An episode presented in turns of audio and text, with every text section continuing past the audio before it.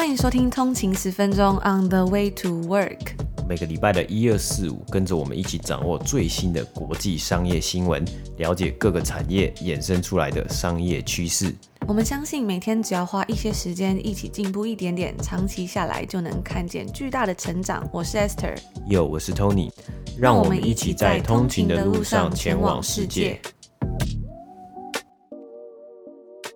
大家早安，今天是一月二十八号，星期五，欢迎回来通勤十分钟。大家早安。那今天呢，应该算是过年前的最后一个工作日了吧？大家应该心情都非常非常兴奋吧？我觉得我自己的心心情好像也感觉到很兴奋的，而且我觉得好像每年到新年呢，就是要讲一些非常激励、非常有喜气的话嘛。没错，所以我们要在这边预祝大家就是新年快乐，虎虎生风，因为今年是虎年嘛。对啊，那在这里就是跟大家拜个早年，我也在这里呢，祝大家。今年是虎年行大运，然后可以年年有余，恭喜发财。那也欢迎大家可以跟我们分享你在新年的时候吃了什么年菜啊，或是做了什么事情。在这几天呢，我们还是会一样在 IG 账号上面分享一些最新的消息啊，还有一些最新的一些商业新闻跟一些有趣的东西哦。所以大家也可以追踪我们的 IG 账号 on 的一个底线 way to work，让你在过年如果无聊的时候啊，或者在通勤的时候想要学习，或是想要了解一下说，哎，有什么可以值得关注的事情呢，就可以到上面稍微看。一下，那如果你是第一次收听我们的节目的话，我们是两个在多伦多工作的台湾人。我们在每天台湾时间一二四五的早上通勤时间呢，都会分享一些最新的商业消息、美股新闻以及一些有趣的商业故事给大家。让我们一起在通勤的时间前往世界。那下礼拜就是农历新年了嘛，到这个农历新年的时候呢，一样有时候我觉得好像会有一种一切都要从头开始的一种新年新气象的感觉。那在新年的时候啊，除了立下新的愿望或者是新的目标之外呢，好好的充实投资自己，我觉得一定也是一个很棒的新目标。那如果你想，不知道今年会有什么新目标的话呢？我觉得投资自己真的是一件非常棒的事情啊！也欢迎大家可以订阅我们的节目，就可以收听更多、更丰富或者是更深入的内容哦。在礼拜一、二、四的早上都是我们的订阅集数。嗯，对，那一、二、四是我们的这个订阅付费的集数嘛。但是呢，呃，因为下礼拜是农历新年，那农历新年过后呢，我们也有就是一直都准备了一些小惊喜啊，要给我们的呃整个全部的通勤组啊，还有我们的听众。那大家在农历新年过完之后呢，就会知道那个小惊喜是什么了。但我自己觉得啊，我们一直以来秉持的初衷，当然就是跟通勤组一起学习。那每天呢，我们是看呃上市公司它的商业模式、它的商业故事，还有背后呢，他们做这些商业决策的时候，他们背后的这些逻辑思考。那我也希望呢，我们在这个节目里面呢，不断的给大家更多的价值。就跟刚刚 Sir 提到到的，新年呢，如果想不到什么新年目标呢，其中很好的一个目标就是要来投资自己嘛。我觉得，呃，很多时候呢，大家在出社会之后呢。呃，特别是现在啊，社群媒体啊，或是手机啊，其实取得的资讯是非常简单，取得很多的资讯，甚至你是很被动的接收到这些资讯，不管是呃一般的新闻，或是各种娱乐啊、娱乐新闻啊、八卦啊，还有一些呃大家平常可能耍废的时候喜欢看影片啊。我自己呢，其实也很喜欢看一些小短片啊，或者在 YouTube 上面看影片嘛。但是呢。很多时候你看完之后，你会发现，你隔天起来好像发现，哎、我昨天晚上看一下手机，哎、我花了两个小时的 IG，我花了两个小时的 YouTube，但你发现你好像没有。没有没有，真的记不起什么东西来啊！所以我自己也希望呢，可以透过这个频道，呃，我们可以每天呢看一两则商业新闻，然后让自己的这个生活啊，或是呃，可以给自己更多的东西。那或许你是想要投资投资美股，或许你是想要进修，或是你想要在职场上面呢有更多的这个 insight，或是有更多的想法观点啊，还是你想要跟你的这个朋友在聊天的时候呢，你们可以聊一些不同的东西，都欢迎来订阅我们的通勤十分钟的这个。Podcast 节目。我觉得在现在这个时代啊，就是要专注做一件事情，真的非常难。尤其是像我们自己在做 podcast 的时候，我觉得我们已经做了好几百集的节目啊，我觉得自己非常的有感觉。就是在这个时代要专注做一件事情，真的是还蛮难的，因为有很多的 distract 嘛，很容易会分心。所以要好好的就是把专注力留在自己真正重要的事情上面呢，好像就是要花更大的心力去做。但是我也发现啊，很多有价值的事情，或是很多很珍贵的事情，它都是长时间的，或是它是要花一定的努力才可以。可以得到的嘛。刚刚 Tony 有说的，所以我们都会觉得说，哎，晚上好像划一划手机，然后花了两个三个小时，可是隔天早上起来之后，我好像真的常常想不起来昨天晚上到底自己看了什么样的东西。但是有时候，比如说我花了一个礼拜读书，或者是其实很多通勤族都有跟我们说，哎，常常都会记得说我们在哪一节节目里面曾经有提过这样的东西，在往后的生活或者在工作上刚好有类似的东西的时候，就会想到这样的感觉。那我觉得其实每天学习的意义就是在这边，虽然短期内可能看不到一定的效果，但是长期下来呢，真的就就会发现自己累积的东西越来越多。那这个东西呢，无论是在你的求职，或是在工作，或者是在你的求学上面，我相信一定都是会有很多的帮助。而我们现在呢，也有通勤好友推荐计划，也欢迎可以跟好友一起开启订阅，就可以得到一些非常优惠的内容喽。那我们也会把详细的东西都放在我们的 show notes 里面，大家也可以稍微去看一下。或者你在新年的时候想要送给你的朋友新年礼物的话，也可以参考一下哦。今日北美时间的一月二十七号，星期四。那我们看一下今天的美股三大指数呢？道琼工业指数是下跌了七点，跌幅是零点零二个百分比，来到三万四千一百六十点。S M P 五百标普五百指数呢是下跌了二十三点，跌幅是零点五四个百分比，来到四千三百二十六点。纳斯达克指数呢是下跌了一百八十九点，跌幅是一点四个百分比，来到一万三千三百五十二点。那我们看到，其实今天开盘的时候呢，呃，股市。有开高走低的一个情况啊，今天呃早上的时候呢，道琼工业指数最多呢是涨了六百点呢，但今天我们看到收盘的时候呢是下跌，微幅下跌七点呢。而纳斯达克指数呢，一样相同的也是放弃了之前今天呃早上的这个上涨呢，收盘下跌一点四 percent 啊。近期我们真的看到了股市呃从二零二二年开始啊，这三个礼拜左右以来都是有蛮大的波动啊，主要就是在于各界的投资人呢、都还在适应联准会这个新的策略嘛。我们在昨天的时候呢，其实也看到联准会发布了呃就是有算是一个最新的声明，因为他们刚结束了两天的联准会的会议嘛，美国联准会的会会议。那主要最主要就是大家还在适应这个升息的动作，因此呢，各界也都在预测哦，不只是升息啊，还有预测其他投资人是怎么样来去看，怎么样来去呃，算是 value 啊，或是怎么样来去定位，还有预估说未来这些股价、这些股票的价值到底是在哪一个地方的。那今天呢，周四，北美时间周四啊，最新的美国经济数据啊，算是带来一些好消息啊。美国的 GDP 呢，在去年最后一季，二零二一年的第四季呢，较前一年同期成长了六点九 percent。那这也算是呢，诶、自从一九八四年以来啊，最大的一次啊，就是这个呃。Year over year 的一个涨幅啊，那经济学家的预估呢，是预估是有五点五 percent 的成长，也是高于经济学家的预估。而为什么会成长这么多呢？其实最主要的一个原因啊，就是消费者的花费嘛。那消费者的花费成长呢，一部分的原因也是归因于有通货膨胀的一个关系，所以很多地方很多东西的物价都有在上涨，那这个整体的消费的金额就是会变多嘛。那，除了这个之外呢，呃，企业的投资啊，还有很多的呃公司呢，他们都积极在。呃，存货就是他们在囤这个各各种，就是呃，去满足他们自己公司的库存 inventory 的一个部分，也是让整体的 GDP 在美国的部分呢是有上升的一个情况啊。除了 GDP 的一个经济数据之外呢，今天是周四嘛，也有公布美国上周首度申请失业补助人数呢是有下降三万人呢，那也算是一个呃一个慢慢的表征，所以目前美国的整体的劳工市场呢是在趋于一个比较健康。的一个状态啊，但是当然我们也看到了整体的市场的环境，还是有很多的公司，他们希望去赶快呃持续的去增人，是扩大增人的一个计划啊。那其中另外一个原因，就是因为像最近还有 Omicron 嘛，那很多公司，如果你有很多很多员工呃确诊的话呢，你公司的劳动力呢也有可能会不足啊。特别是我们看到一些服务产业啊，或是零售产业啊等等的，或你需要比较多的这个服务面向的一个员工。而以个股方面呢，今天收盘呢，Netflix 呢是上涨了七点五 percent 呢，算是呃从之前前呃之前这个财报之后的下跌，有算是有稍微回升一点点的。那主要的原因呢，是因为知名的避险基金投资人 Bill Ackman 呢，他有表示他们的避险基金呢是买了 Netflix 三百万股啊，所以各界也在呃算是有这个动能呢，是认为他是不是来来做抄底嘛？然后所以呢，今天 Netflix 收盘的股价呢是有上涨的一个情况。除了 Netflix 之外呢，今天收盘呢最新最新的消息，苹果 Apple 呢公布了他们最新一季财报啊，里面是有稍微的提到，因为前几季呢都有提到有这个供应链的问题，所以呢导致可能产量啊有所影响啊等等的，但是他们是有提到供应链的问题，似乎有好转的一个现象，也因此呢，苹果的这个收盘的股价呢是有大涨，盘后交易的股价呢上涨大约五个百分比。那以上就是今天美股三大指数的播报。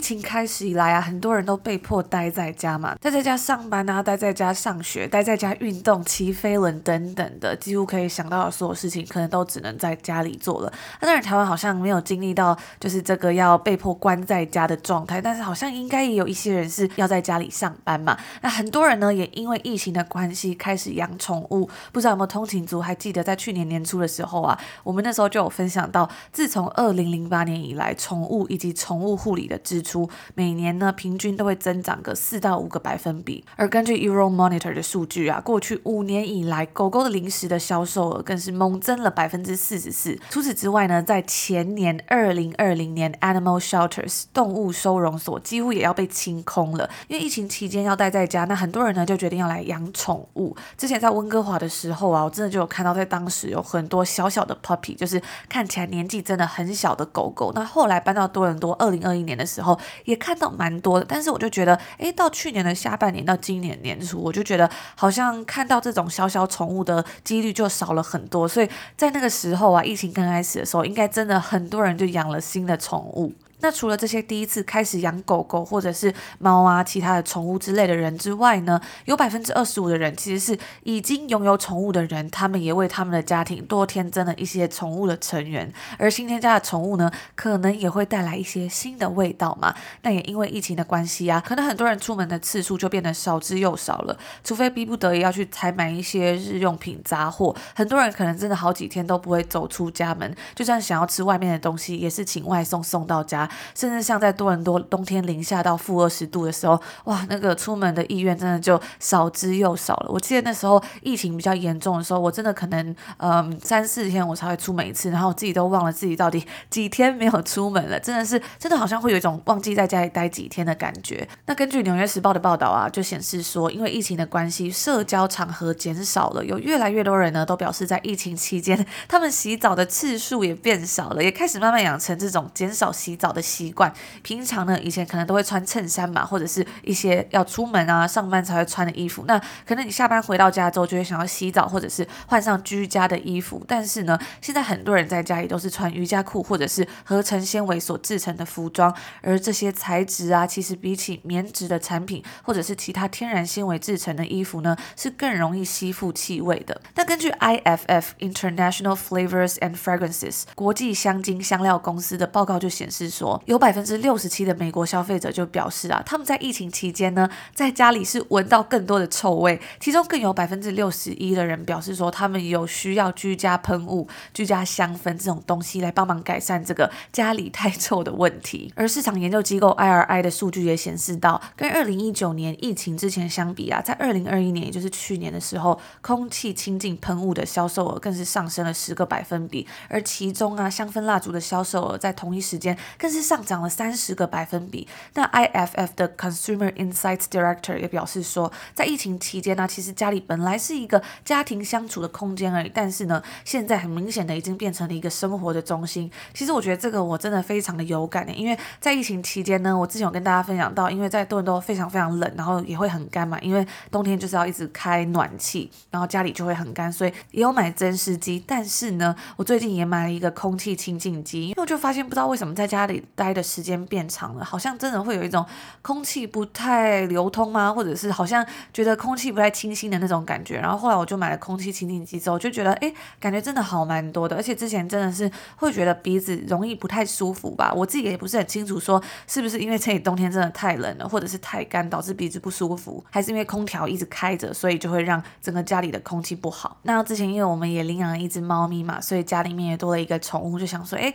如果要让家里空气更好好一点，可能也对他。的健康会比较好，所以我们就买了一台空气清净机，我觉得也是一个还不错的投资。那待在家里的时间变长啊，也可能代表说会出现更多的垃圾，消费者开始购买更多的空气清净芳香剂、香氛蜡烛，甚至是清洁剂。有消费者就表示说，待在家里的时间实在是太长了，真的会开始注意到以前一些自己没有注意到的东西。那也有人就表示说啊，因为在家里煮饭的次数增加，每次呢都会有很严重的味道残留。所以对于这种零售的香氛用品销售额啊，在疫情期间可以说是真的直线上升。但是呢，对于另外像是商用的香氛公司来说，就是有完全不一样的状况了。接下来呢，要跟大家分享一个我觉得还蛮有趣的公司，他在做的事情真的还蛮好玩的。我一开始都不知道，哇，原来有这样的公司跟服务是存在着的，所以我觉得真的还蛮特别的。竟然还有这种商用的香氛公司，那他们到底是在做什么呢？美国专业嗅觉行销公司 Prolitech，它是专注在提供零售受伤以及品牌他们的专属香氛中央空调播放系统的设计，然后还有产品贩售、嗅觉行销规划，包含像是品牌专属香氛嗅觉辨识啊等等的服务，帮助这些公司呢在空间氛围上面的营造，以及提供品牌专属嗅觉辨识的一些感官服务。我之前一直都以为说，哎，走进那些零售商店去逛的时候，可能会有些味道，那可能是他们自己喷的一些呃，像是香水啊，或是那种 room spray，就是在空间里面所喷的一些香分，或者是像是有一些居家用品品牌，它可能是贩售一些像是沐浴乳啊、洗发精，甚至是像是一些泡澡用品的话，那它那些东西可能在店里面就会有味道嘛，或者是甚至像比如说像欧舒丹等等的，他们可能店里面呢本来就是会有很多的香水啊，或者是肥皂，那就会让整个店充满香味。但其实没有想到的是啊，他们后面其实还有更多更多的内容是我们不知道的。那这间公司他们的高层就表示说啊，因为疫情的关系，让他们的业务呢受到了许多影响，很多的店其实都没办法法开门嘛。那 Prolitech 的顾客包含像是运动鞋品牌 Skechers 啊，还有欧舒丹、哈根达斯等等的超过十八万个公司，遍布在全球各地。那其中某些国家的疫情规定更是较美国还要来得更加严格，像是澳洲与中国等等的。而现在开始啊，这些地方都要开始慢慢回归正常。那他们也就表示说啊，希望能够尽快回到疫情前的销售状况。不过呢，该公司是不愿意透露说他们在疫情期间的销售数据是怎么样的。那对于气味与零售商气息相关的品牌环境香味，其实最著名的例子呢，应该就是 Abercrombie and Fitch 了。我印象中啊，每次走进这个 A N F 这家店呢，都会被它扑鼻而来的香味呛到，因为那个味道真的是有点太重了。那在二零零二年的时候啊，该品牌就推出了他们后来广受欢迎的男士香水 Fierce。很快的呢，这个香味就变得无所不在。那当时啊，为了推广这个新产品，他们还让员工拿着这个香水在店里面走来走去，然后到处去喷这个味道。而到了二零零八年的时候呢，他们更是开始压下重本，他们请了我们刚刚所提到这间专业嗅觉行销公司 Prolitech，让他们开始在天花板上面的设备中散发出他们当时最畅销的这个香味。那这应该也是为什么后来他们整家店的那个味道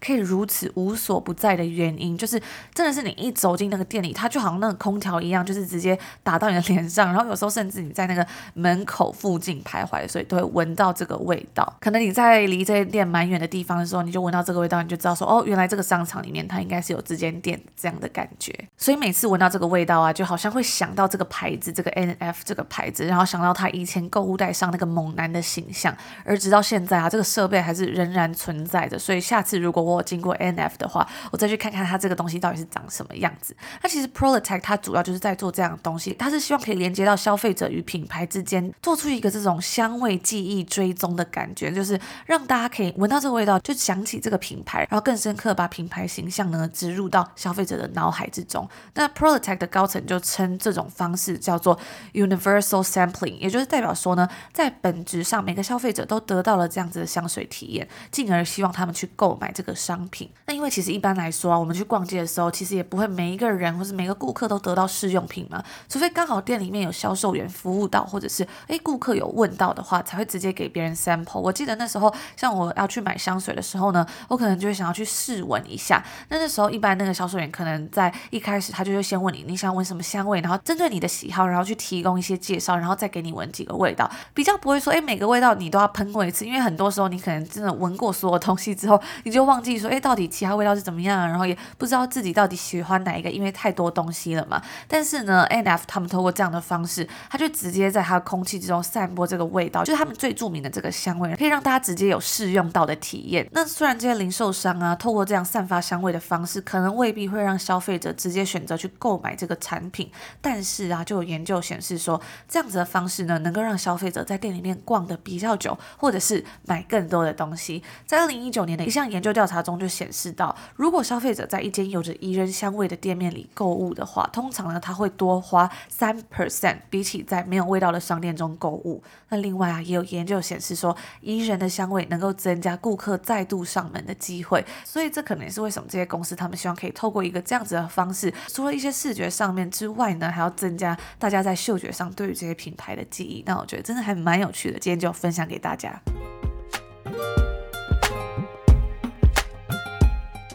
今天的第二则新闻呢，我们来看看航空产业啊，最重要是搭配我们昨天的集数里面呢，我们有介绍信用卡公司美国运通，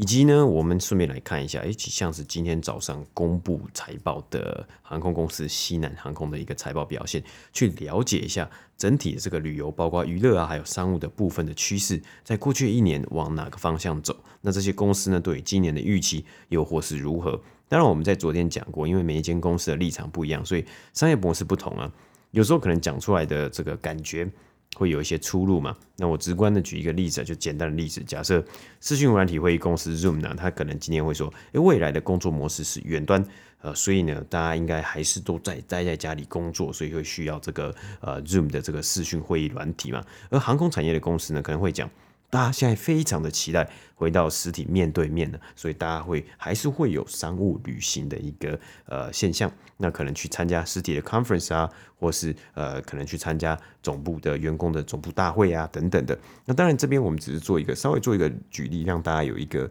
比较有一个概念。那不过我们还是可以观察来看看这些趋势，因为啊重要的是因为现在是美股的财报季，那所以这些公司呢会透过他们所看到的数据。以及表现来解释目前整体的状况是如何。所以今天我们主要先来看到今天北美时间二十七号也是热腾腾的，今天二十七号早上盘前公布财报的西南航空这间航空公司啊，我们先前的节目呢也有介绍过西航航空的策略啊，它算是。美国低票价是联航的航空呃产业航空公司始祖之一啊，也算是一个呃市值非常大，在联航产业里面呢，就是联航的呃这个航空公司里面呢，市值非常大，营收也非常大的一个领先公司。我们在通勤十分钟第二季的。EP 七十五以及七十六有分了两集，特别去做了这两集的这个单集呢，去讲解西南航空在疫情以来的策略，以及他们怎么样去面对说哦，因为疫情以来大家也知道航空业是非常的惨淡嘛，所以他们用了什么样的方式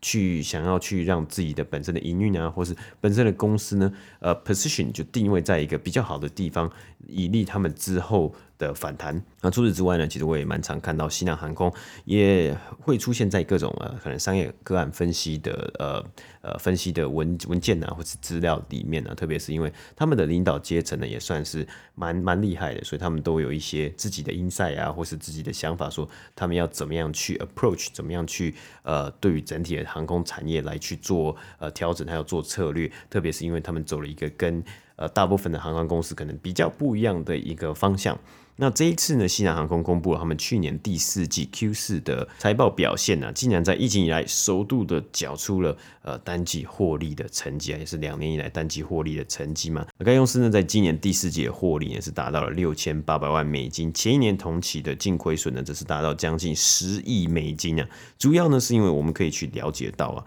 去年第四季假期的旅游需求。是有回归的一个现象。疫情以来呢，对于旅游和航空产业真的不是太友善了。那透过美国政府的这些协助等部分呢，这些公司才有办法生存，或是可以这么快的去呃做一个反弹嘛。那因此啊，该公司也提到，这次的单季获利呢，每股盈余是零点一一块美金，而全年去年二零二一年的获利啊，这是将近来到了十亿美金啊。主要呢还是由于这个 Payroll Support 薪资协助计划的二十七亿美金的资源呢。如果没有这个计计划的资源呢，去年二零二一年的全年净亏损是达到十三亿美金。而西南航空呢，或是整体美国的航空产业跟旅游产业，在去年报第三季财报的时候，应该也花了很多的时间跟分析师还有投资人讨论 Delta 变种病毒啊，好像 Delta 变种病毒已经是蛮久以前的事情嘛，因为没想到呢，过了才才过了几个月。这一次财报又要讨论疫情呢，这次要讨论的就是 Omicron 嘛。虽然上一季呢是缴出在这个呃二零二一年的第四季缴出了获利的成绩，西南航空呢提到现在二零二二年的第一季呢有可能会再度的缴出亏损的成绩啊，主要就是因为从去年十一月底到十二月到一月的 Omicron。该公司表示啊，在一月今年一月的前三个礼拜，有五千名员工确诊了，大约是去年 Delta 疫情的时候的二点五倍左右。因为有这么多员工的确诊，也让西南航空遇到了许多航班取消，还有班机误点的状况。而我们也看到，近期美国 CDC 呃建议确诊 Omicron 之后呢，从原先隔离十四天缩短到五天嘛，让人力可以快速的回到职场上工作。除此之外呢，为了因应员工短缺的问题，西南航空也从去年就积极的开始在招处理这个招募员工的计划。今年预计是要招募超过八千名员工啊，包括除了这个。提升基本薪资，以及未来呢会加入先前工会讨论的加薪幅度啊等等的这些呢，其实都算是额外的成本，也会加入到呃未来财务预估的讨论之中，所以成本是有可能会继续的来上升的。而这一次西南航空的电话会议呢，也是一个非常指标性或是里程碑的一次啊，因为这一次呢是他们的 CEO。Gary Kelly 呢担任了将近二十年 CEO 的最后一次电话会议啊，在二月的时候呢，就会正式的将 CEO 的位置接棒给 Bob Jordan，那 Gary Kelly 呢就会呃卸任承担任执行董事，所以就不再呃处理。每天 day to day 的一些呃 operation 啊，营运上面还有整个公司的这个去去 run 整个公司。而这位传奇的 CEO 啊，也在电话会议中给出了他对于航空产业整体航空产业未来的看法和预估啊。许多分析师呢也感谢他这些年来在西南的领导啊，还有对于呃西南整体或是整体未来预估的一个准确，还有他的领导能力。那财务背景出身的 Gary Kelly 呢，一开始进进入西南航空的时候呢，是担任这个财务部分，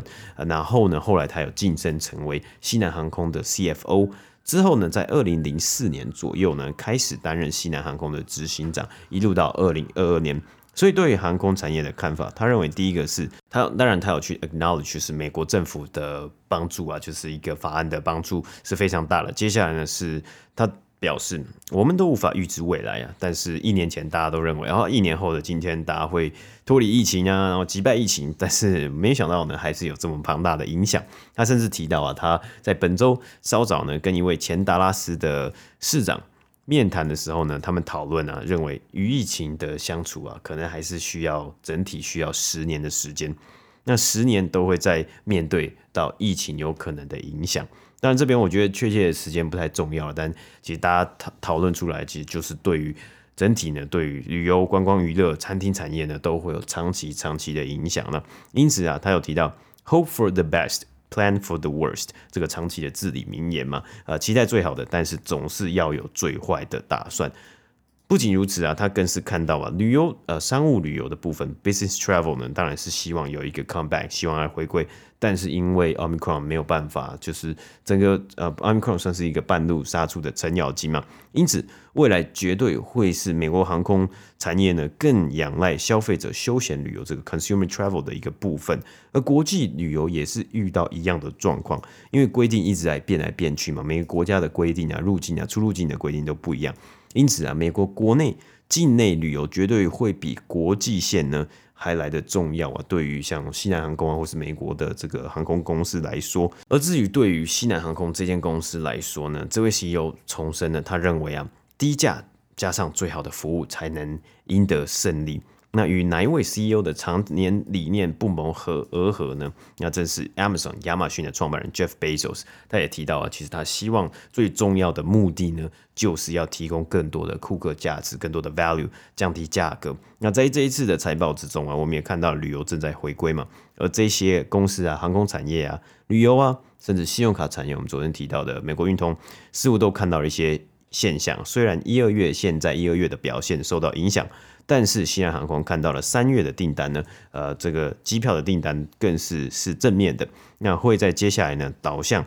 全年获利的方向。像信用卡公司也看到了消费者虽然花在旅游和娱乐的部分，还是在去年呢没有回到，不可能回到二零一九年疫情前的水准嘛。但是以美国运通去年表现为例，在第四季呢似乎有成长的迹象，比起二零一九年。我们刚刚也看到了，Visa 呢在最新盘后的表现呢是有高于预期的，就是他们在最新盘后呢公布了他们的财报，Visa 盘后股价也有上涨的情况。西南航空呢只是提到一二月的疫情会造成营业收入减少三亿美金，不过新任的 CEO Bob Jordan 也提到，他认为最糟的部分已经过去了，认为营收的趋势呢在三月会看到更好的状况，特别是一二月现在其实本来就是旅游航空业的一个淡季，那在去年呢。第四季，西南航空的营收表现缴出了五十亿美金的成绩，比起前一年同期的二十亿美金，成长超过一百 percent。而与此同时呢，它的西南航空的一些同业的一算是竞争对手呢，它的 peer group 呢，像是 American Airlines、Delta Airlines、United Airlines 呢，呃，在最近这几个礼拜都有公布财报嘛，那也都有表示到，因为有 Omicron 的影响呢，也让他们在呃未来的财务预期呢，有可能会有造成呃短暂的一些呃。实质上的营收的可能减少啊，等等的。因此啊，像西南航空呢，他们本来呢是希望他们在今年的 capacity 呢，上半年 capacity 就可以做到跟二零一九年的一个水平是一样的。但是因为有 Omicron 的关系，所以他们呃比起二零一九年的呃这个 capacity 呢，他们是要下降调降四个百分比。因此啊，这也代表西南航空还是认为啊，今年可能也是一个比较变动比较大的一年啊，所以这样子的作为呢，也让该公司的成本。开销会持续的上升，因为花费呢会比二零一九年还要高出二十 percent 到二十四 percent 之间。那油价的上涨呢，也有可能会带来一些影响啊。虽然西南航空相信呢，在今年第一季之后呢，接下来二三季呢，它的这个整体的开销啊，或是整体的影响会越来越小。但是啊，因为我觉得成本来说的话，虽然营收部分呢是有呃变好吗？有慢慢变好，因为有一些旅游的回温呢、啊。但是以成本来说，预估上升，这个财务预测呢到。呃，接下来呢，还是会成本继续上升的状况呢。西南航空今天收盘的股价是持续的下降，加上有更多不稳定性啊，今天收盘的股价是下跌两个百分比，接近两个百分比，来到四十二点八二块美金。那再次的跟大家就是分享一下，就是我们的之前有做过西南航空的集数呢，是免费的集数，在第二季的 EP 七十五跟七十六集，大家如果有兴趣的话呢，也可以回去收听。那以上呢就是今天第二则新闻的播报。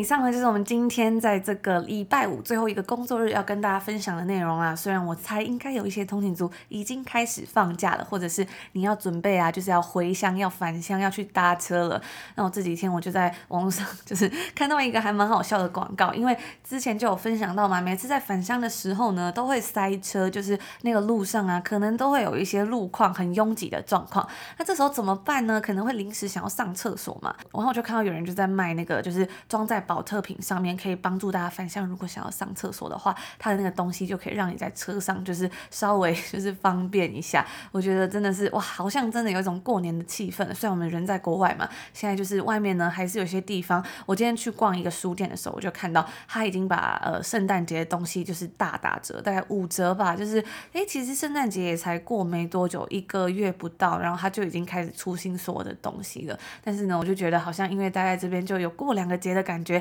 才刚过完圣诞节，现在要过新年了，真的也是蛮开心的。那其实今天呢，一开始的节目音乐，我本来是想要放一些过年喜气的音乐，希望可以跟大家一起感染到这种快乐气氛。但是因为今天在节目里面有分享到嘛，就是诶，这种商店呢、它除了音乐之外，在圣诞节的时候要放很多圣诞音乐，然后过年的时候，我相信在台湾大家应该也都很常会听到那种过年新年音乐嘛。然后我们今天就分享到，除了音乐之外，还有这个感官上就是这种香味。我想说，嗯，那在台湾大家应该已经听到很多新年音乐，听到腻了，所以就决定呢，还是用原本的这个音乐来陪伴大家度过这个年前的最后一个工作日。那不管大家在新年的时候啊，可能你要返乡，或者是你跟我们一样在国外啊，一个人会有各种情绪，不管是开心还是孤单的话，我们也在这边呢，都祝福大家，就是在新的一年农历新年啊，都可以快快乐乐的，然后可能吃一顿自己喜欢吃的饭啊，或者是稍微装饰一下家里，然后度过这个开心的虎年。那最后呢，一样再提醒大家，我们下礼拜通勤十分钟的节目的时程是下礼拜三、礼拜四、礼拜五呢。那礼拜三跟礼拜四呢是通勤族的订阅付费 VIP 限定的集数。